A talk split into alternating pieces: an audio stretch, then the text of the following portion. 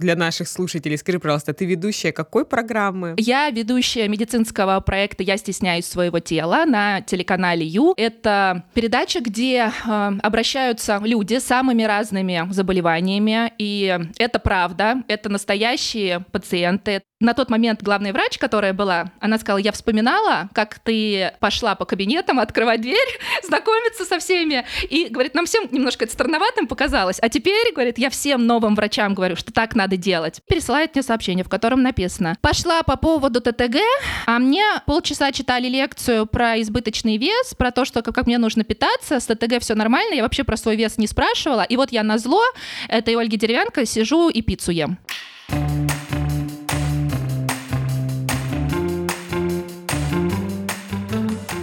Здравствуйте, дорогие друзья! В эфире подкаст «Врач-богач». И сегодня у нас в гостях абсолютно удивительная гостья Ольга Деревянко, главный эндокринолог федеральной сети клиник, заведующая отделением эндокринологии и метаболических нарушений, кандидат медицинских наук, телеведущая медицинского проекта, спикер международных конференций, автор блога в Инстаграме «Доктор Деревянко», где уже, насколько я знаю, более 70 тысяч подписчиков. Обалдеть.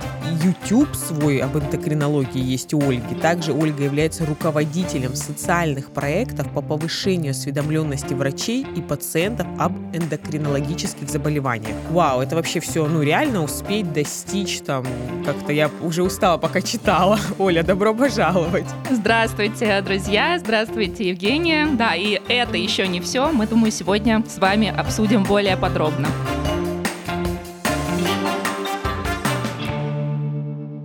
Хочу сразу сказать, что я, когда готовилась к сегодняшнему подкасту, традиционно кинула окошко моим подписчикам и поймала себя на мысли, что, по сути, вот в сегодняшнем подкасте таких два антипода. Ольга Деревянка, такая классическая отличница, и Евгения Харченко, такая классическая троечница, бунтарка. И вот всегда, мне кажется, какое-то, знаете, противостояние небольшое в университете было, потому что, ну, я лично учила то, что мне нравилось, нравилось, ну или прям вот совсем нужно было. Любила, что уж там греха таить прогуливать, у меня три тройки в дипломе, а у Ольги все наоборот. Чувствуете, да, металлические нотки в моем голосе? Золотая медаль, красный диплом. Ну как, это легко давалось или, или как? Почему вообще вот это вот стремление к перфекционизму появилось? Родители, сама просто чистолюбие какое-то было прирожденное, что вот все всегда на, на на 5 должно быть. Я боюсь, что если я скажу, что давалось очень легко, то голос будет уже не просто металлическим. Конечно, нет, нелегко, и сложно сказать, откуда это. Наверное, не было цели каких-то там всегда пятерок, и не всегда, да, были какие-то другие оценки, были сложности. Но то, что я точно всегда хотела учиться без троек в школе, для меня это было принципиально. Почему-то у меня было такое представление, что это обязательно, да, то есть вот э, это должно быть так. В университете, наверное, большую роль роль играло то, что у меня папа очень известный врач, и мне всегда было страшно, что скажут в ординаторской, что ну и дочка у профессора, да, и у меня была вот эта ответственность. Конечно, во многом, я не буду скрывать, мне это помогало, да, я из тех, кто, про кого говорили, что вот, э, понятно, в этой группе одни дочки известных врачей, но для меня это была всегда большая ответственность, и до сих пор для меня действительно это важно. Держать марку. Держать, да, для меня это важно. Наверное, во многом из-за этого, при том, что никогда никакого давления не было, но, наверное, где-то внутри меня, да, было вот это ощущение, что, наверное, все равно люди сравнивают, оценивают, и, конечно, для меня это было важно. Ну, наверное, это морально было очень тяжело, особенно с учетом того, что мы всегда наблюдаем детей известных родителей врачей, которые не учатся, и почему-то вот это вот есть парадигма, что, а, ну ладно, понятно, хотя есть, наоборот, та когорта детей известных врачей, которые которые боятся подвести родителей, которые ставят себе высокую планку, не хотят подвести и так далее. Но вот это вот все время шлейф разговоров за спиной, наверное, тянется иногда по сей день. Или уже нет такого? А, мне кажется, что нет, честно. Например, на моем текущем месте работы мне спустя полтора года позвонили, да, и сказали, ого, это что, твой папа? Да, да не знали другая. Даже.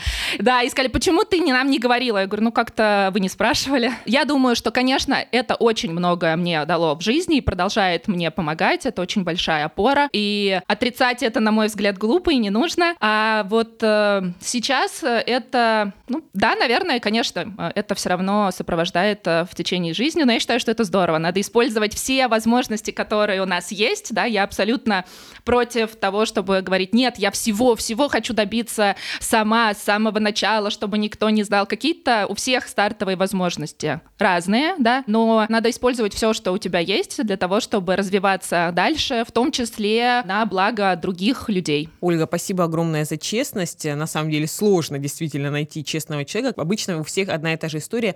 Я сам, мне никто ничего не помогал. И здорово. Я, кстати говоря, знаешь, сейчас вспомнила даже историю. На шестом курсе у меня была просто абсолютно потрясающая преподаватель по фармакологии, и я училась вместе с ее дочкой. И как-то раз объявили там достаточно известный конкурс для студентов в университете РУДН. Я родом из Краснодара, Москва, мне кажется, мама, Мия, я поеду в Москву выступать э, в РУДН на конференцию. И она позвала не свою дочку, а позвала меня. И мы так с ней достаточно близко заобщались на этой конференции. Она мне сказала тогда такую сакральную фразу, которую я помню до сих пор. Она говорит, идеальная формула в медицине — это когда у тебя есть связи, но еще и при этом ты трудяга.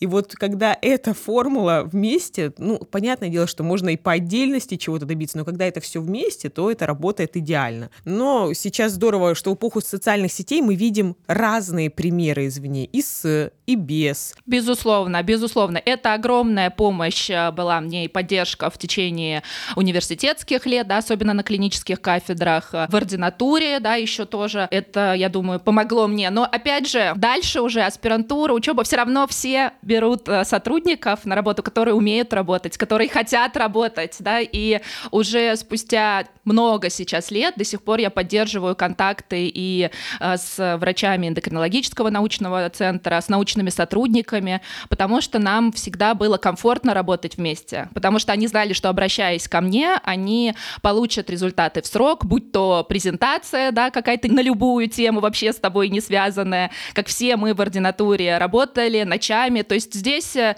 наверное, все равно очень многое зависит от того, как сам ты себя позиционируешь, как ты себя видишь, что тебе интересно, и, конечно, новые контакты, новые связи уже формируются самостоятельно. Очень здорово. И хочу еще сказать, э, тоже сейчас вспомнилась история. А, я училась вместе с одной девушкой, она дочь очень известного врача у нас в городе, но, к сожалению, ее профессиональная, скажем так, реализация не сложилась, потому что в итоге ты все равно работаешь сам. И когда мне вот, например, там подписчики были периодически писали сообщения, спрашивали, здравствуйте, вот хочу куда-то переехать за границу, у меня там родственники. Я всегда отвечаю одной и той же фразу. Коллеги, здорово, что есть родственники, а родственники за вас придут, сдадут экзамен, а родственники за вас будут работать, а родственники будут за вас подтверждать диплом, родственники за вас ничего этого не сделают. Поэтому да, здорово, что есть изначально там какой-то старт, который вселяет уверенность, но потом ты все это делаешь сам, и, естественно, кто захочет платить зарплату тому, кто неэффективно справляется со своими обязанностями.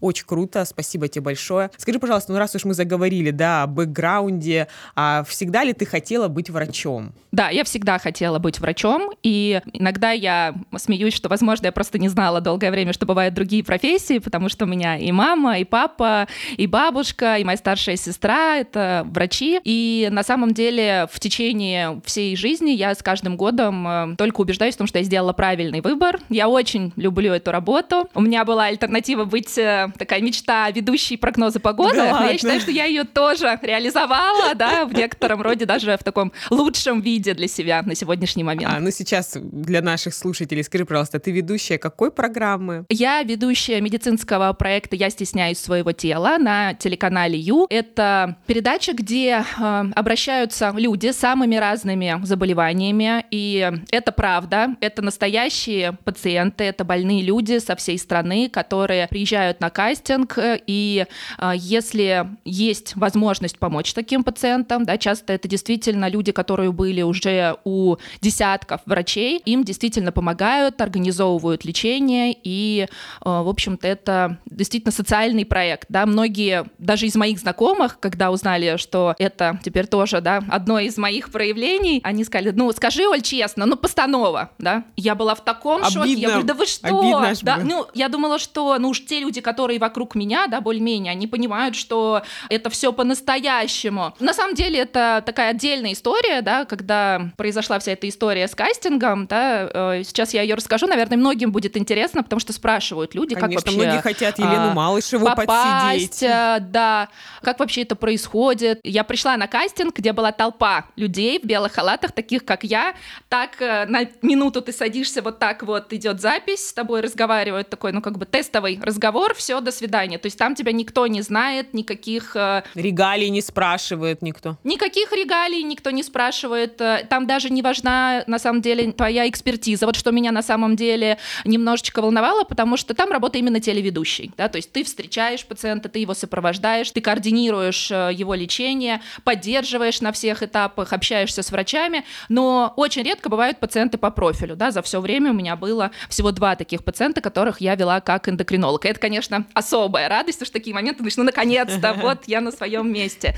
Но я э, приняла то, что это именно другая работа, вспомнила, что у меня была эта детская мечта быть ведущей прогнозы погоды. Я подумала, что быть ведущей медицинского телепроекта, когда я сама врач, наверное, это даже лучше. И таким образом вот уже сейчас второй сезон мы снимаем. И на самом деле это та программа, которая помогает людям. И второе, что было важно для меня, это то, что эта программа очень, на мой взгляд, ориентирована на то, чтобы поднять престиж профессии врачей. В какой-то момент, я думаю, ты тоже это заметила, да, мы столкнулись с тем, что в СМИ везде про врачей пишут только Травля плохие какие-то да, вещи, что все взяточники, все э, ничего не, ни, ни в чем не разбираются, в подвале кого-то прооперировали, да, там люди умерли.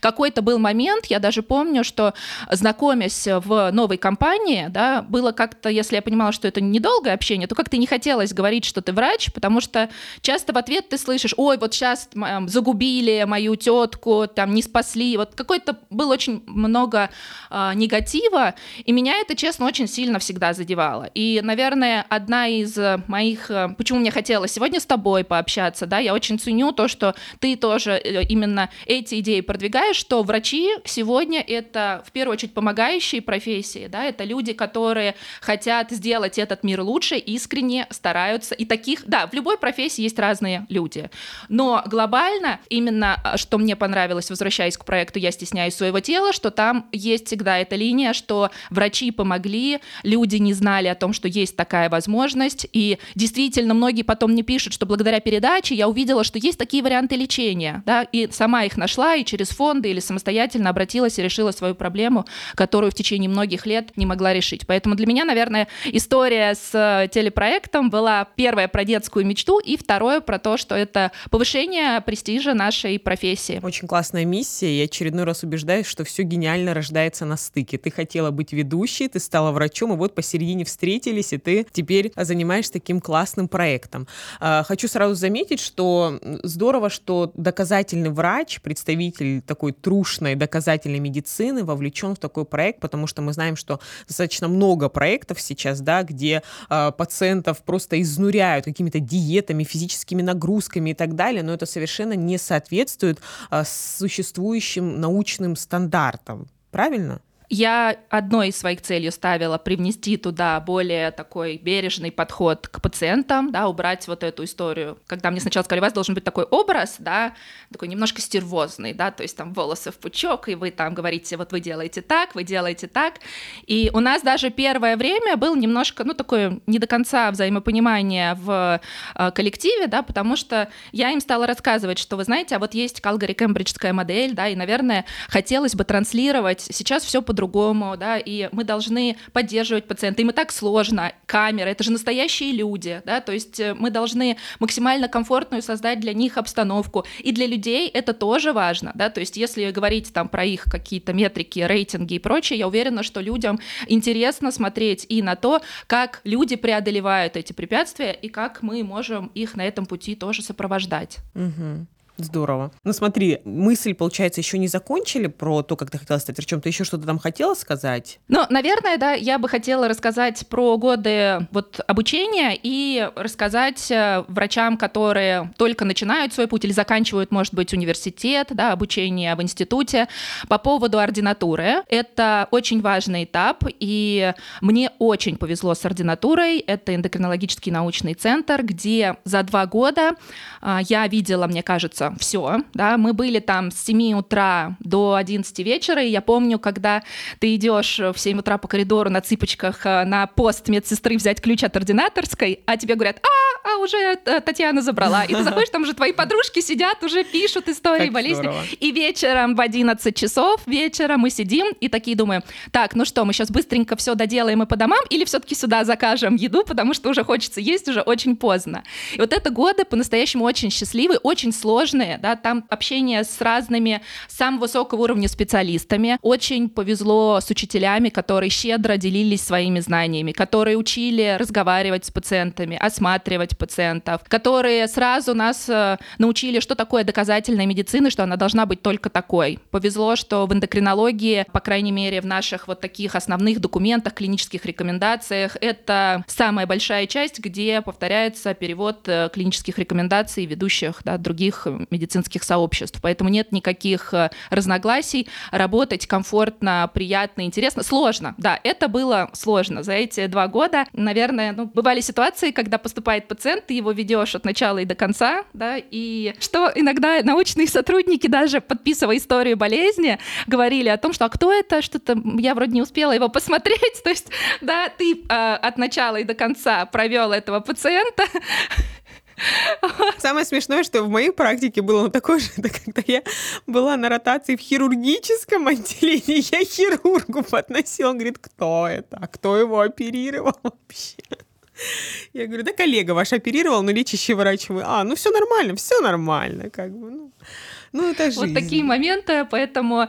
А, но это дало такую уверенность, что когда я пришла на работу в свой первый рабочий день, мне абсолютно не было вот этого мандража, про который рассказывают, да, что как-то там неуверенность или как все пройдет. Я села, и у меня было ощущение, что я это последние два года этим занимаюсь, угу. да, то есть Здорово. просто начала работать, поэтому моя огромная благодарность э, моим учителям именно из ординатуры. Это прекрасный пример, я каждый раз встречая их на конференции, подхожу и говорю им эти слова благодарности, части, я считаю, что именно эти люди в меня заложили очень много как именно специалиста-эндокринолога. Они показали, как надо, да, как э, можно и как нужно. И нас таких последователей на самом деле очень много, и отделение, которое сформировала я уже сейчас на текущем месте работы, это почти все те, кто закончили эндокринологический научный центр. То есть получается, что в принципе все, чему вас учили, вы не подвергали сомнению, абсолютно нормально было, да, читать в оригинале статьи, читать э, международные рекомендации, в общем-то все, что все, чему вас учили, не нужно было подвергать сомнению, как это, к сожалению, сейчас часто бывает у ординаторов. В ординатуре уже да, да, то есть то, что касается касается университета, в принципе, да, я считаю, что медицинское образование, ну, тяжело об этом говорить, да, но я не считаю э, именно свое образование в университете, при том, да, что в силу разных причин, в том числе, да, а, то есть иногда в нашей группе единственные были занятия именно потому, что как бы все знали, что я расскажу, что их не было, если их не будет, да, то есть это настолько было отношение, там можно было приехать через весь город, да, на другую базу, и к нам даже никто не приходил, мы сидели в какой-то комнате, да, и ничего не происходило, да, в лучшем случае заглядывал кто-то из врачей и говорил, так, ну, почитайте, типа, до завтра, или завтра не приезжайте, завтра библиотечный день, то есть вот а, в университете, на мой взгляд, еще пока довольно слабо было на тот момент. Мне кажется, сейчас есть положительная динамика, насколько я общаюсь со студентами, да, что-то движется в положительном таком позитивном направлении. Может быть, да, будут какие-то комментарии. Я буду рада, если студенты московских вузов и первого, и второго меда напишут, потому что когда мы обсуждали это э, и первый, второй, третий мед, мы все об этом говорили, что мало внимания студентам, да, а мало тогда в студенчестве вот этого желания не будет занятий, да, то есть это только только надо было ходить, просить, искать, и тогда, может быть, это происходило. Но здесь я, наверное, как и Евгений из тех, кто мы говорим, ну тогда в боулинг, да? Ну ладно, не будет занятий в боулинг. То есть в университете этих э, мыслей, что нужно там самим добиваться вот этих знаний, их было меньше. В ординатуре это все пришло, очень многое нужно было наверстывать из э, базовых знаний, но подвергать сомнениям то, что было в ординатуре, в принципе, было не нужно, потому что нам читали лекции про то, как анализировать э, информацию, нам рассказывали рассказывали об этом. Наши профессора, наши э, учителя там, они нам объясняли, что есть разные течения, почему мы делаем так, что такое доказательная медицина, что такое клинические рекомендации. Поэтому здесь э, огромное везение, и это, конечно, именно то, что сформировало меня как специалиста. Очень круто. Коллеги, кто захочет поделиться, наш директ с Ольгой всегда открыт. Может быть, не моментально отвечаем, но тем не менее отвечаем, читаем. Поэтому, если у вас будут какие-то мысли на этот счет... Да, пишите. Мне важно это. Мне хочется верить в то, что становится лучше. Да? И напишите, пожалуйста, так ли это, насколько сейчас мне кажется, вообще, конечно, трудно из-за ковидной всей истории, да, сейчас же тоже очень много ограничений дистанционных, там, освоить какие-то вещи, ну, представляется мало, возможно. Но от многих я слышу, что в ординатуре старшие коллеги не хотят делиться знаниями, боятся конкуренции. Ну, вот это точно не про научный центр эндокринологии, это там, где тебя научат всему, да, и ты выйдешь э, с ощущением таким, что я молодец, я все могу. Потом, конечно, ты его быстро потеряешь, вот, но, тем не менее, базовую уверенность и вот эта насмотренность на самые разные патологии. Это же федеральный центр, и со всей страны самые сложные mm-hmm. пациенты а, туда с самыми редкими заболеваниями попадают, поэтому, попадая на амбулаторный прием, ты чувствуешь себя достаточно уверенно. А ты помнишь момент, когда тебе удалось прикоснуться к международному опыту? Может быть, ты съездил на какую-то конференцию иностранную? Да, конечно, я это помню. И, наверное, это, кстати, был такой момент, который меня заставил задуматься о моем будущем, в принципе, развитии. Я написала тезис тезисы на конференцию, и на самом деле даже самую первую, сейчас мне трудно вспомнить, да, вот я помню Берлин ESD, одни из первых, да, вот в одно время Вена в Австрии тоже был конгресс по диабету, и была такая практика, я думаю, всех, когда группа авторов пишет какую-то работу, да, ординатор э, это инициирует, отправляет, и потом а, наступает такой момент, что если твои тезисы приняли, нужно заплатить регистрационный взнос, да, а потом еще и оплатить эту поездку в те прекрасные времена, да, когда эти поездки существовали. И я помню, как я столкнулась с тем, что поняла, что многие научные сотрудники, очень крутые эксперты, прекрасные доктора, специалисты, что для них эти суммы, да, но они действительно не маленькие, там 600, 800, 900 евро, да, да взносы, угу. да, но для меня это было очень болезненно понять, что я сейчас работаю, я хочу быть как они, но я точно не хочу не иметь возможности заплатить регистрационный взнос за ту работу и поехать на конгресс, да, а, на который я считаю нужным. Я увидела, как это превратилось в поиски спонсоров, переговоры с фармкомпаниями, что, может быть, сделать справки, там же во многих странах до 40 лет ты молодой ученый, да? да? да, да. То есть какие-то вот эти пути обходные. Я на это смотрела. Вот эти свои мысли я очень четко помню, что это меня очень задело, что такого прекрасного уровня специалисты, по сути, не могут себе позволить в нашей стране поехать на международную конференцию. Э, просто из своих э, денег, да, которые они получают как заработную плату. Вот тогда я впервые задумалась о том, что я хочу по-другому, да, я точно хочу э, зарабатывать э, так, чтобы для меня это было доступно, и, в общем-то, наверное, это было... скажем так, да, как минимум не Безболезненно, да, для того, чтобы я могла это сделать сама, да, не сначала там обращаясь к родителям, потом к супругу, да, там, а вот именно иметь, э, работать хорошо, много, усердно, качественно и получать э, сопоставимую этим усилиям зарплату, чтобы самой выбирать куда я поеду, на какой конгресс, на какие сессии я там пойду, да, не потому что эти люди меня привезли, и я должна пойти на их сессию, а потому что мне интересно пойти в этот момент именно на этот доклад. И вот это такой был момент, который я хорошо запомнила и до сих пор вспоминаю, и сейчас с большим удовольствием, когда мне приходит какая-то история, что э, ваши тезисы одобрены, я перехожу и могу нажать просто кнопку «Оплатить», и я вспоминаю этот момент, да, то есть для меня это вот такая галочка в списке целей, которую я поставила. Очень здорово наблюдать э, действительно такого независимого специалиста. И ты еще упомянула, что не нужно просить у мужа. Я сейчас на самом деле тоже очень рада, что эта парадигма меняется, что мужчина нам должен, он должен сделать нас счастливыми и так далее. Мы живем совершенно в удивительное время, когда мы сами творцы своей жизни, и мы, женщины, можем сами выбирать и профессиональный путь, и личный, и хобби, и не спрашивать ни у кого разрешения.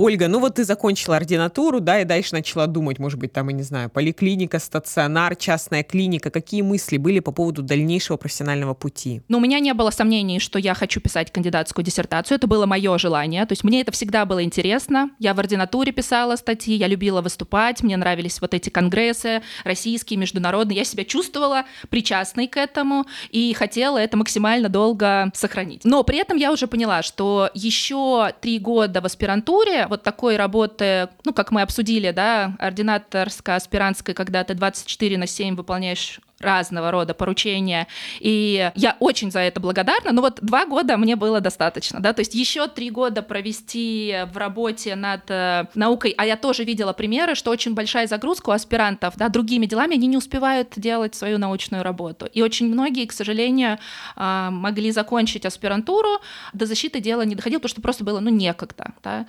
и я четко поняла, что я буду выбирать заочную аспирантуру для того, чтобы пойти работать, и здесь э, моя мама, да, сказала, что, а может быть, э, поехать поучиться, да, куда-то в другую страну, и, в общем-то... Какая прогрессивная за что, мама. Да, у меня просто. очень прогрессивные родители, и мама, и папа, и настолько, да, то есть это всегда всю жизнь большая моя поддержка, и у меня с раннего такого подросткового возраста хороший английский язык, то есть э, я какое-то время жила в Америке именно для того, чтобы нормально заговорить, обучалась на курсах при британском консульстве, получить кембриджский сертификат. То есть вот это то, что сделали для меня родители. К 15 годам у меня уже был стабильный, хороший английский, который мне помогал читать статьи, выступать. Иногда меня отправляли на какие-то конференции, потому что я могла понимать, задавать вопросы, да, и выступить на английском языке. Для меня это был не стресс, да, то есть и до сих пор даже в некоторых сообществах говорят, ну, деревянка поедет, потому что для меня это не проблема, я с удовольствием это сделаю, да, я люблю выступать и на английском языке в том числе. Как это приятно слушать от русского доктора. А, Просто экстаз. Продолжай. Да. И вот мама говорит, э, что, в общем-то, э, есть много разных вариантов, да, платных стажировок. Есть э, в Англии вариант пойти на один год или два года такой research-курс, проводить исследования, как аспирантура, но вот только в Англии, посмотреть, как там все это устроено. И я, в принципе, этой идеей тоже загорелась. Я подумала, о, как здорово, да, ну, год или два, даже если я их здесь сейчас, ну, как-то условно в России потеряю, да, у меня не было мыслей жить в другой стране никогда. Скорее был интерес вот такого опыта а, поучиться за рубежом, посмотреть, как это там, язык, да, опять же, уровень науки, все равно есть ощущение, что какой-то он там, ну, более высокий, да, по крайней мере, хотелось проверить это на личном опыте, и, в общем-то, уже мы как-то быстро об этом поговорили, выбрали, да, нашли все варианты, у меня уже были билеты, и на тот момент э, я со своим будущим еще мужем на тот момент разговариваю, говорю, вот, слушай-ка, наверное, поеду в Англию, такая вот э, возможность, и я помню этот наш разговор, на самом деле, очень хорошо, он такой был эмоциональный, он говорит, подожди, а как же, ну, наши отношения? Там все дела. Вот, э, да, все дела. Я говорю, ну, погоди, я же не на Луну, да, я в Англию, там, на год или на два, тогда еще не было коронавируса, то есть для меня, ну, будем ездить друг к другу, да, там, летать, общаться. То есть я искренне рассматривала этот э, вариант, и он мне казался, ну, то есть... Э, поскольку других э, каких-то достойных вариантов на тот момент у меня не было. Но как Но вы они понимаете, они, бы. Очень, они очень быстро появились, да. И тогда как раз э, мне вот сейчас муж, когда и сделал предложение, да, он сказал, что давай не надо никуда ехать, давай мы поженимся, а, заведем детей и будем жить долго и счастливо. И я очень хорошо помню этот момент, что я обрадовалась, да, я была счастлива, и а, я в моменте поняла, что да, это то, чего я хочу, хочу. Пожалуй, без UK Research тоже нормально. вот. И, э, в общем-то, мы стали планировать э, свадьбу. Конечно, я поняла, что я пойду э, работать в частную клинику, пойду в заочную аспирантуру, буду писать кандидатскую диссертацию, буду работать в частной клинике, выйду замуж за любимого человека, да, там где-то будут декреты. Ну, в общем, в моей голове все было очень складно. А, наверное, здесь не сразу я получила поддержку да, родителей, может быть, потому что это было неожиданно. А, для папы моего было естественным, что я, конечно, пойду в очную аспирантуру, конечно, я буду ведущим научным сотрудником эндокринологического центра, а потом через сколько-то лет его возглавлю. Ну, то есть в его картине мира других вариантов, а, наверное, какое-то время не было. Может быть, я ошибаюсь, но у меня было такое ощущение. А мама, которая потратила силы, время, да, ресурсы на то, чтобы организовать мою стажировку в Англию, да, уже у меня были куплены куплены билеты, и тут я захожу и говорю, нет, я в Англию не поеду, я останусь в России, и вот такие у меня планы. То есть сначала было такое не было никаких конфликтов, да, но я понимала, что немножко сквозит такое разочарование, да, оттуда. Невыраженное, да? Ну, такое, Невысказанное. Тщательно скрываемое, тщательно скрываемое, потому что всегда родители меня поддерживали, но я понимала, что в их картине мира пойти работать в какую-то частную клинику, да, непонятную, вместо того, чтобы продолжить большую науку, да, или уехать, да, там в Англию, получить международный опыт, но, тем не менее, а, все это было принято, и я пошла работать э, в частный медицинский центр, в котором, на самом деле, очень много лет проработала, и тоже очень благодарна той команде, это было непросто, когда я пришла туда, и главная врач на меня посмотрела и сказала, да, вы такая молодая, и туфли с бабочками, вряд ли к вам кто-то пойдет, конечно. Вообще, вы как сами-то думаете, будут к вам пациенты ходить? А это частный медицинский центр, крупный, где очень большой поток пациентов по ДМС, и, в общем-то, ну, определенная часть частного приема. Сказали, ну, мы на ставку вас э, не возьмем, да, ну, максимум полставки попробуем, ну, вот, э, посмотрим. Сначала было тяжело, потому что уже сформированный коллектив, уже определенным образом работают специалисты, есть те люди, которых знают, то есть меня брали не вместо кого-то, да, а как еще одного врача, который как будто бы был, ну, и не особенно нужен. Я помню, я прием вела то в кабинете офтальмолога, то в кабинете хирурга, да, то есть никто даже не знал, что там эндокринолог, то есть чтобы туда попасть, это надо было прям очень захотеть. И тогда мне сказали, ну вот э, два раза в неделю полставки, давайте так. И здесь, э, наверное, может быть, для наших э, слушателей будет интересно те советы, которые я всегда даю начинающим врачам, да, молодым специалистам, как же все-таки да, заполнить свой прием, как сделать так, чтобы о тебе узнали. И я помню этот день, я пошла по кабинетам, открывала двери и говорила, здравствуйте, меня зовут Ольга Сергеевна, я врач-эндокринолог, я теперь здесь работаю, давайте, если у вас будут вот такие пациенты, присылайте, я вот это хорошо разбираюсь, я очень это люблю, а я вам буду присылать пациентов вот таких, я знаю, что нам важно с вами там с теми же самыми офтальмологами, да, очень тесно эндокринологи связаны, все пациенты должны э, с сахарным диабетом ходить э, на осмотр глазного дна, о чем часто забывают. Я говорю, у нас очень много общих. Гинекологам заходила с текстом, а наши пациенты с нарушением менструального цикла, а давайте мы будем. То есть я зашла в каждый кабинет. Короче, ты делала пич, как стартап, ты питчила. Абсолютно. Да.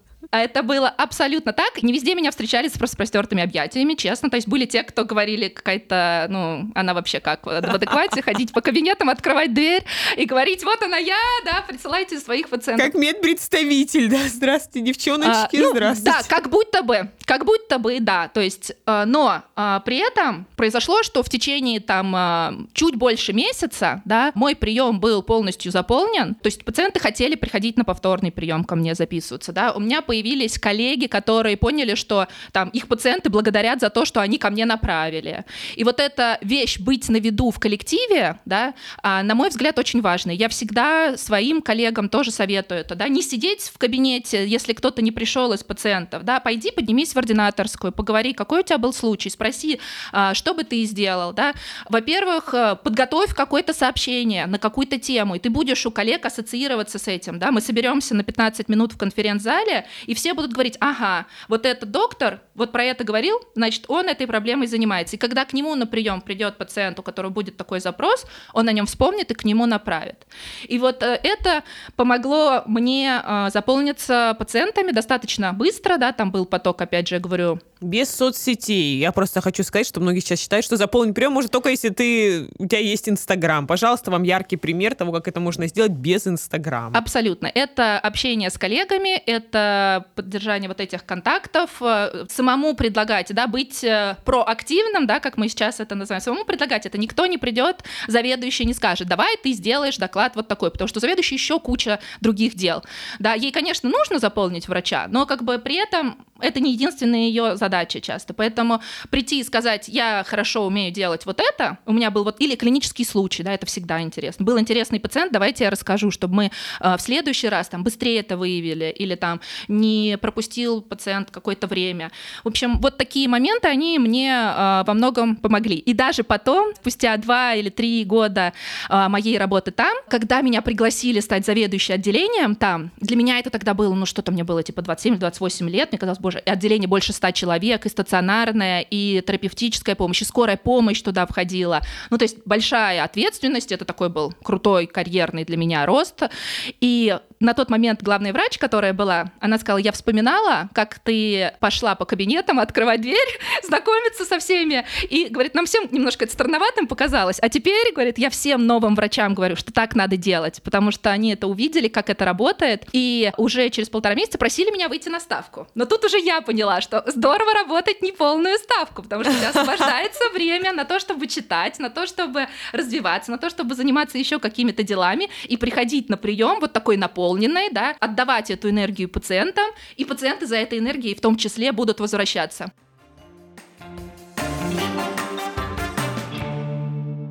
Потрясающие абсолютно советы, Ольга. То есть сейчас по факту тогда у тебя был только условно один источник, да, потока пациентов, а сейчас у тебя, наверное, и блог, и имя, и репутация, и коллеги рекомендуют.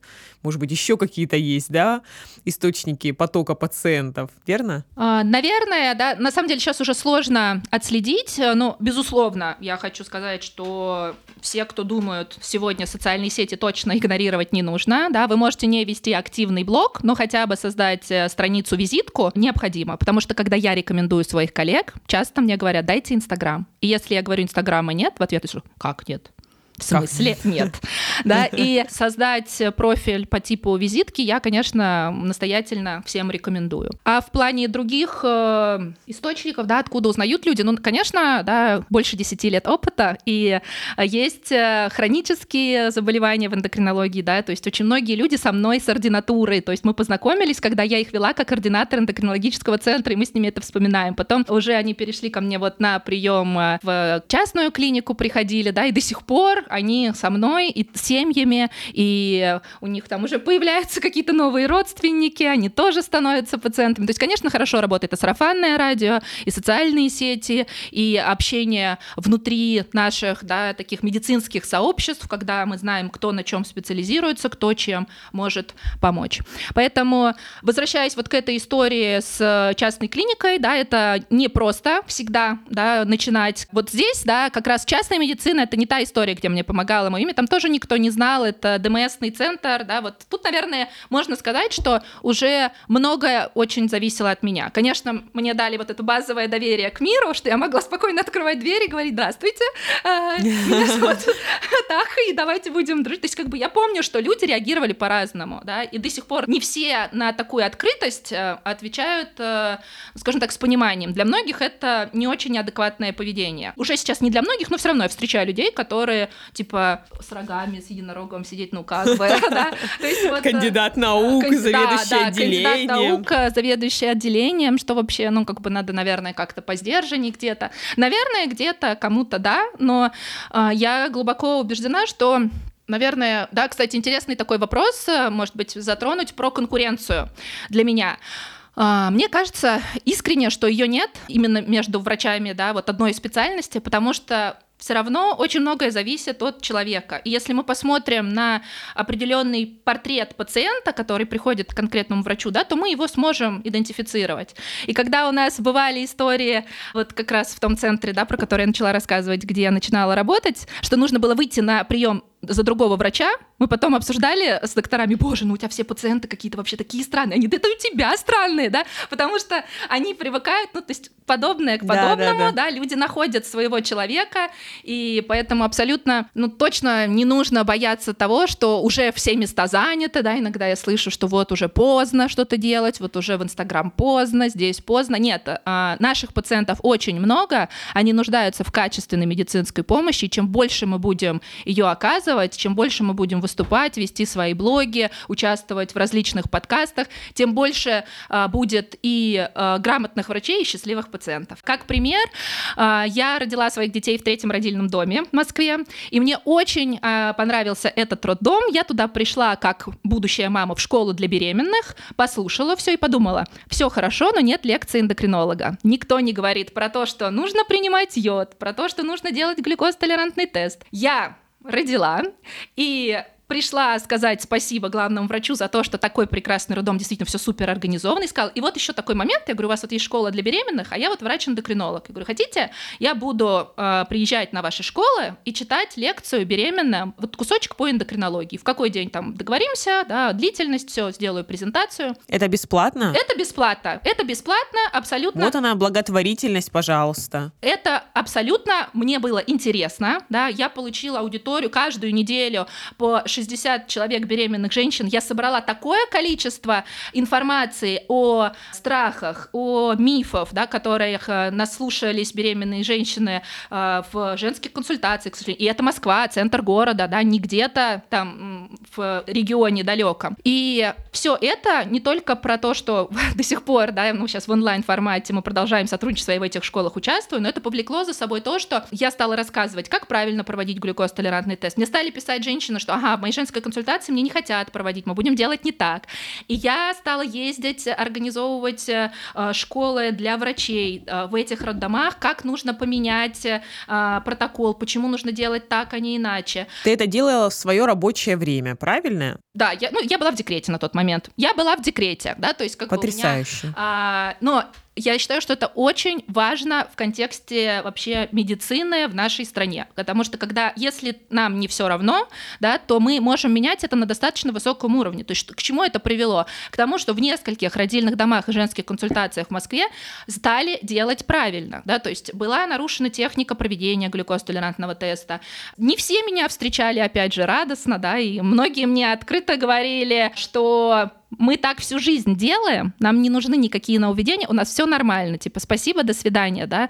Но мне помогало то, что, э, ну, во-первых, это лично меня никак не трогало, да, а я доставала Минздрав э, приказ, клинические рекомендации, и сейчас, кстати, такой ну, спорный лайфхак, но все-таки давайте его озвучим, что век социальных сетей, и это тоже, на самом деле, для многих главных врачей было э, таким аргументом, чтобы ко мне прислушаться. Я им говорила, что сейчас пациенты могут писать, да, напрямую, они пишут мне, они могут жаловаться, зачем вам в родильном доме там, или в женской консультации эти проблемы, если мы можем сделать все в соответствии с рекомендациями, с протоколами, да, и у вас будет лучше качественная медицинская помощь, и вы избежите проблем. То есть вот это мне иногда помогало через через такую, да, ну, может быть, не очень красивую манипуляцию, но это правда, да, добиться того, что ну, все-таки... Ну, ты говорила правду, по сути, это не манипуляция, это правда. Сейчас действительно пишут в директ э, представителям, да, здравоохранения, даже министерства, и куда только не пишут пациенты, поэтому, конечно. И э, это помогло действительно на уровне, ну, таком округа, да, поменять э, то, как это происходит, и до сих пор многие врачи, которые сначала меня оттуда хотели гнать, вот, сейчас пишут мне и говорят, говорят, «Э, Ольга Сергеевна, вот такой пациент у нас, да, надо к вам направить, или там можете, пожалуйста, приехать к нам проконсультировать, можете сделать нам лекцию. То есть мы из такого сначала противоборствующих, как будто бы лагерей, стали коллегами по-настоящему. Поэтому э, это еще один пример для того, что если вам пришла какая-то идея в голову, что можно улучшить, и у вас есть на это реально силы и время сейчас, это надо сделать. Это может быть большим, э, красивым витком изменений для всех нас. А как ты считаешь, что тебе помогло в 28 лет стать заведующей? Может быть, там есть еще какие-то подводные камни, о которых мы не знаем? Я думаю, это мое отношение ко всем процессам, которые происходят в клинике. Да? В месте, где я работаю, где я нахожусь, я э, ко всему отношусь очень э, как к лично своему да, то есть у меня ощущение есть такой личной ответственности за то, что происходит. Я сейчас иду по клинике и вижу, что у нас э, в клинике, где я сейчас работаю, мы отказались от бахил, да, и мы за экологию. Я это очень поддерживаю, но когда очень мокро и слякотно, бывает так, что на наших шикарных мраморных полах действительно скользко, опасно, и я иду по коридору и вижу, да, что лужи, да, и на диванчиках сидят э, пациенты, ну, как бы это, не, это выглядит как минимум некрасиво, да, и, конечно, это опасно подскользнуться. То есть для меня абсолютно очевидно, что нужно сделать в этот момент, сделать несколько лишних шагов, зайти в комнатку, где, где сидят наши девчонки из клининга, и сказать им, там, пожалуйста, подойдите, да, и вытрите пол, там грязно, да, то есть можно пройти мимо, а можно подойти и э, поучаствовать в решении этого вопроса. Я иду и слышу, что на ресепшн э, пациенты чем-то недовольны, что-то пытаются у администраторов выяснить, да.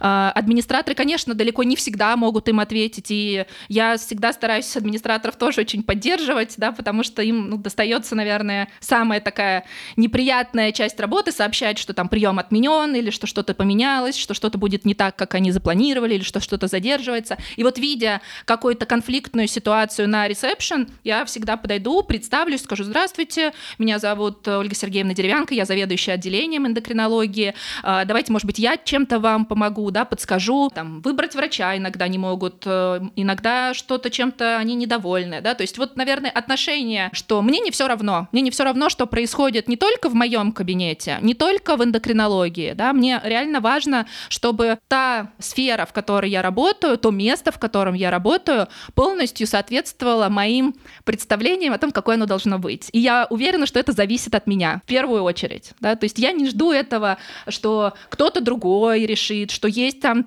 э, главный администратор, что есть э, человек, который должен за этим следить, безусловно, есть. Да? Но здесь и сейчас это вижу я, и я могу на это повлиять. И я очень всем рекомендую в э, работе придерживаться такой э, позиции. Во-первых, это очень сильно расширяет э, наши горизонты, да, и мы порой благодаря таким действиям встречаем каких-то новых людей, попадаем в какие-то да, новые места, окружение новых людей. И это, конечно, очень ценится твоими руководителями, потому что они понимают, что ты не просто человек, который пришел, отсидел на приеме и ушел, да, а ты, по сути, можешь помочь в любой ситуации.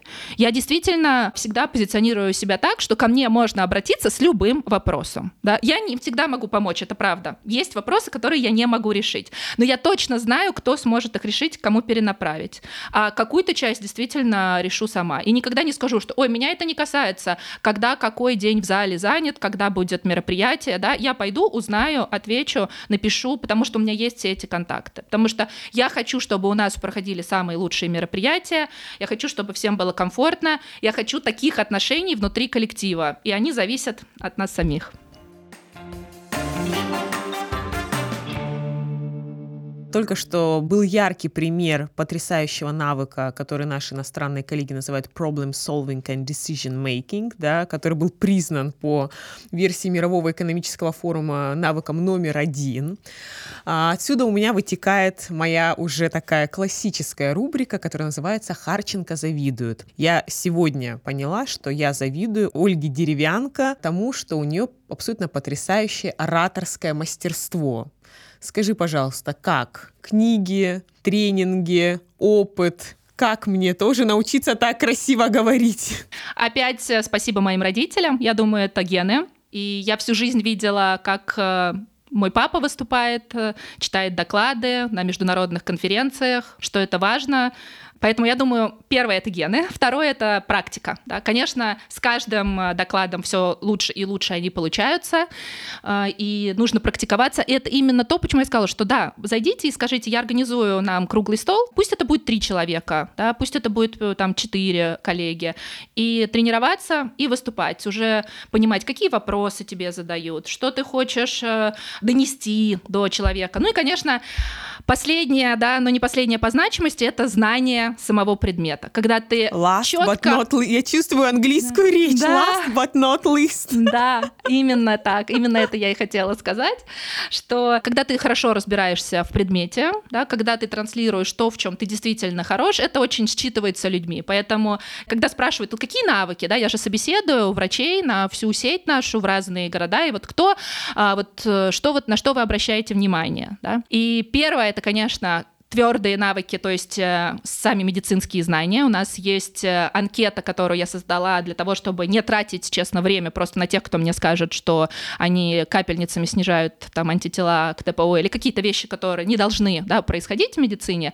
То есть это скрининговая оценка таких клинических ситуаций небольших, да, мне кажется, кстати, немного где это делают, да, на собеседованиях, я, наверное, даже не встречала таких э, мест, где оценивается именно качество медицинских знаний, да, то есть откуда человек их черпает, потому что сказать можно все, что угодно, да, я был на этих конференциях, я читаю клинические рекомендации, а мы спрашиваем, а последние какие вы читали? Последние, да, а, хорошо, да, и а, если человек, да, ну, действительно за этим следит, он скажет, вот в этом году обновились вот эти клинические рекомендации, а в прошлом вот эти, да, то есть это не будет для нас сложным вопросом, а если это просто ты в наших блогах прочитал, что надо читать клинические рекомендации, и пришел такой условно подготовленный, то это очень быстро становится Понятно, да. По поводу навыков, то есть э, мы сейчас с тобой поговорили, да, про ораторское мастерство. А как, какие бы навыки ты бы еще рекомендовала врачам развивать? Именно из soft skills. Ну, безусловно, сегодня это навыки общения с пациентами, и я счастлива, что сегодня это доступно. Есть литература, есть курсы прекрасные, да, на Сонькина Дорман, которая первая, наверное, в России это привнесла. И расскажу здесь а, такую историю, а, как мне казалось всегда, что я очень эмпатичный человек, что я улавливаю это, ну, потому что мне правда не все равно, да, мне правда не все равно а, с каждым пациентом, даже если он не по профилю, даже если он груб или чем-то недоволен, доволен. А, чему еще меня научили, что человек, который переступает порог клиники, он автоматически в более уязвимой ситуации, он автоматически пациент. А мы, врачи, все равно, как бы мы партнерские отношения не хотели выстраивать, мы все равно для, ну, как бы в более сильной позиции. Человек, который болен или думает, что болен, да, нуждается в нашей помощи, и он для этого сюда пришел. Поэтому вот, э, наверное, занимать каждый раз такую позицию, что нам не все равно, мы постараемся сделать все, что от нас зависит. Есть ситуации, когда мы не можем помочь, есть ситуации, когда мы не можем решить запрос пациента, но э, сказать ему о том, что что я все сделаю, что от меня зависит, да, и действительно это сделать, мне кажется, каждый должен. Вот этот навык э, медицинский очень важен. И всегда, возвращаясь к истории, да, про навыки, у меня было ощущение, что я прям суперами владею, никакая мне школа не нужна, я там статьи читала, и у меня действительно, ну, всегда пациенты, ну, возвращаются обратно и говорят, что ждут нашей встречи, да, то есть я была уверена в своих навыках вообще на 100% до того момента, как э, перешла вот работать э, в новую клинику, и тоже, да, там пациенты, все вроде бы все такие немножко, ну, как бы классные уже, да, э, и тут у меня звонок от моей коллеги, она говорит, слушай, Коль, хочу просто, ну, вот тебе э, рассказать, да, для знаний, да, чтобы ты имела это в виду, может быть, тебе эта информация будет полезна, что я тебе отправила пациентку, а она вот какое мне прислала сообщение. И пересылает мне сообщение, в котором написано «Пошла по поводу ТТГ, а, а мне а, полчаса читали лекцию про избыточный вес, про то, что как, мне нужно питаться, с ТТГ все нормально, я вообще про свой вес не спрашивала, и вот я на зло этой Ольги Деревянко сижу и пиццу ем. И меня это очень сильно задело, потому что, во-первых, иногда бывает, ты чувствуешь на приеме, что ты контакт не нашел, да, ты до человека не донес, жалко, но как бы каждый остался при своем, такое тоже бывает. А здесь я была уверена, какая я молодец, я так хорошо выполнила свою работу. Да, с ТТГ у нее все нормально, но я вон ей рассказала про риски гестационного диабета, как хорошо, вот у нее там вес, вот она там сейчас лучше будет, все, вот я прям вообще... То есть я себя чувствовала, э, как будто бы я прекрасно отработала, да, что я вот прям здорово. И получаю, я бы никогда об этом не узнала, если бы не вот это сообщение. Я помню, опять же, этот момент, когда я тут же перехожу на этот сайт, э, да, школы сообщения, у нас сегодня прямо, да, про них много. Покупаю себе ближайший же курс, да, опять же, отмечаю, какое счастье, что я могу не просить, чтобы кто-то за меня заплатил, работодатель или что-то. Я почувствовала, что мне нужно это обучение, я покупаю этот курс и иду на него. И Наверное, каждому советую этот курс пройти. Мы сейчас для внутри своей э, сети создали курс для наших сотрудников, он бесплатный, да, есть возможность э, покупки для людей, которые не работают э, э в сети наших клиник отдельно вместе с Анной Хасиной, да, это тоже очень сильный эксперт именно в этой области, поэтому вот этими знаниями я настоятельно всем рекомендую овладеть и не думать, что вот мы еще должны там о чем-то думать, мы сказали, как надо, да, мы еще должны там чувства чьи-то поберечь, и у всех они разные, и у всех по-разному поберечь, да, а на самом деле должны, потому что все люди по-разному будут воспринимать наши рекомендации и выполнять их по-разному, в зависимости от того, насколько мы нашли к ним вот этот ключ. Да? Это тоже подтверждено исследованиями. Абсолютно согласна. Приверженность пациентов зависит от того, насколько они владеют глубоко информацией. Им нужно сказать не только, что им надо это делать, но мы должны объяснить и почему они должны это делать. И маленький такой вот э, хочется сделать акцент на том, что даже если вам кажется, что у вас этих проблем нет, вот я из тех, кто в себе достаточно уверен, я была уверена, что у меня этих проблем нет. Но вот получив этот фидбэк, да, э, спасибо моим коллегам за то, что они ну, не сочли, типа, ой, ну там беременная, да, можно сказать, там такой вот тонкая душевная организация. По сути, по медицине-то я и все правильно сказала, да, но не думать, что я и так все знаю, да, надо этим курсом вот обязательно обучаться всем. Это факт. Ну что, мы поговорили про навык ораторского мастерства, навык общения с пациентами, навык проактивности, нетворкинга, деловых коммуникаций. Может быть, еще что-то хочешь добавить, или ты считаешь, в принципе, для врача это тот базис, который необходим? Наверное, это основные моменты, да, и что хотелось бы добавить, это быть настойчивее, мне кажется, важно в современном мире. Очень часто побеждает и получает э, сегодня да, какой-то проект, да, или работу. Даже не тот, кто, может быть, всех лучше заполнил анкету, да, а тот, кто после этого 10 раз э, написал письмо или позвонил, а, я вот отправил анкету, да, пожалуйста, посмотрите. Если вы действительно в чем-то заинтересованы, в работе, в курсах, э, в своем развитии, то не нужно ждать, что кто-то придет э, и вам что-то предложит. Да? Вот, наверное, основное — это стучаться во все двери, общаться с коллегами, знать, что сегодня происходит, э, вовлекаться в интересные для вас проекты, не думая про их значимость такую, там, не только оценивая финансовую выгоду, да, но понимать про социальный капитал, про вес своего мнения, про то, что мы делаем сегодня, да, во многом, э, во многом не про деньги, да, хотя передача «Врач-богач», и когда я услышала это название только, я подумала, боже, это гениально, это тот подкаст, куда я хочу пойти, потому что, мне кажется, важно говорить э, нашим молодым коллегам о том, что врач — это не тот, кто, ну, там, будет э, вот такая профессия, что, ну, к сожалению, здесь вот можно только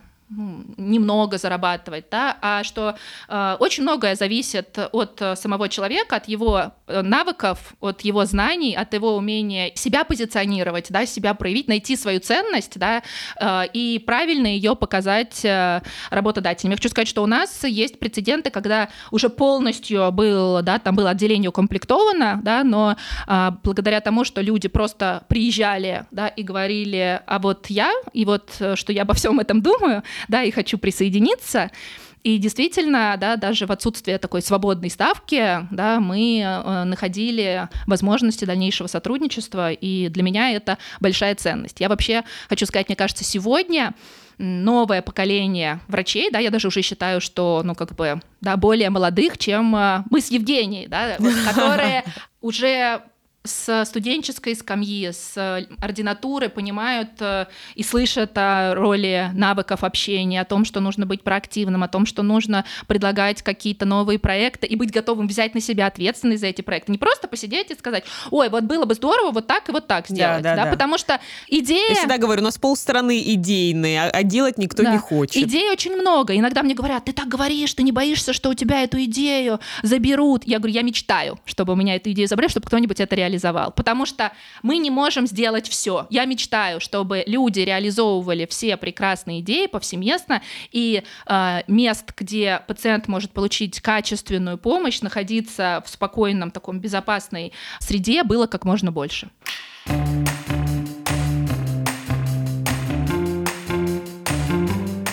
На этой прекрасной ноте мы закончим наш подкаст «Врач-богач». Спасибо большое, Ольга. Море инсайтов. Коллеги, мы старались для вас. Пожалуйста, оставляйте свои комментарии а, под подкастом, отмечайте нас в Инстаграм, пишите в Директ по поводу своих мыслей. Я уверена, что вы уже получили массу пользы после прослушивания сегодняшнего подкаста. Самое главное, все эти идеи внедрять а не ждать волшебника, который прилетит и вас спасет. Спасибо большое. Ольга, скажешь какую-то завершающую речь? Спасибо, Евгения. Думаю, я довольно много уже таких э, энергичных посылов сегодня давала. Хочу поблагодарить э, тебя за подкаст, за всю работу, которую делаешь ты. Это важно, и я Считаю, что это тоже про ту миссию повысить престиж э, профессии врача, повысить осведомленность людей о том, что такое качественная медицинская помощь, где и как они ее могут получить. Поэтому спасибо, Евгения, спасибо всем нашим слушателям и будем ждать от вас обратной связи. Да, мы много сегодня таких вопросов подняли, на которые мне интересно послушать действительно точку зрения специалистов, которые вот совсем недавно закончили институт, да, или сейчас обучаются в ординатуре, или только закончили ее, потому что динамика, как мне кажется, положительная. Надеюсь, вы подтвердите мои мысли. Это точно. Так что, коллеги, будем ждать вашей обратной связи. Спасибо большое. До новых встреч. До новых встреч.